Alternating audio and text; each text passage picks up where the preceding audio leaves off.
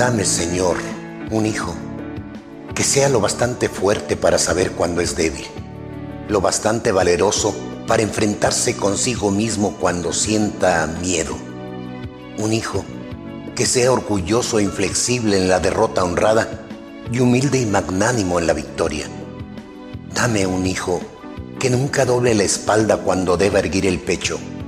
Un hijo que sepa conocerte a ti y conocerse a sí mismo, que es la piedra fundamental de todo conocimiento. Condúcelo, te lo ruego, no por el camino cómodo y fácil, sino por el sendero áspero y difícil, aguijoneado por las dificultades y los retos. Ahí, déjale aprender a sostenerse firme en la tempestad y a sentir compasión por los que fallan.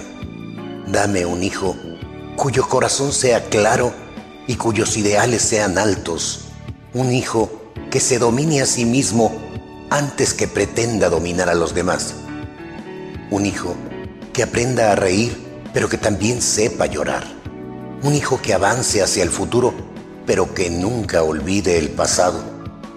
Y después que le hayas dado todo eso, agrégale, te lo suplico, suficiente sentido del buen humor, de modo que pueda ser siempre serio, pero que no se tome a sí mismo demasiado en serio. Dale humildad para que pueda recordar siempre la sencillez de la verdadera grandeza, la imparcialidad de la verdadera sabiduría y la mansedumbre de la verdadera fuerza.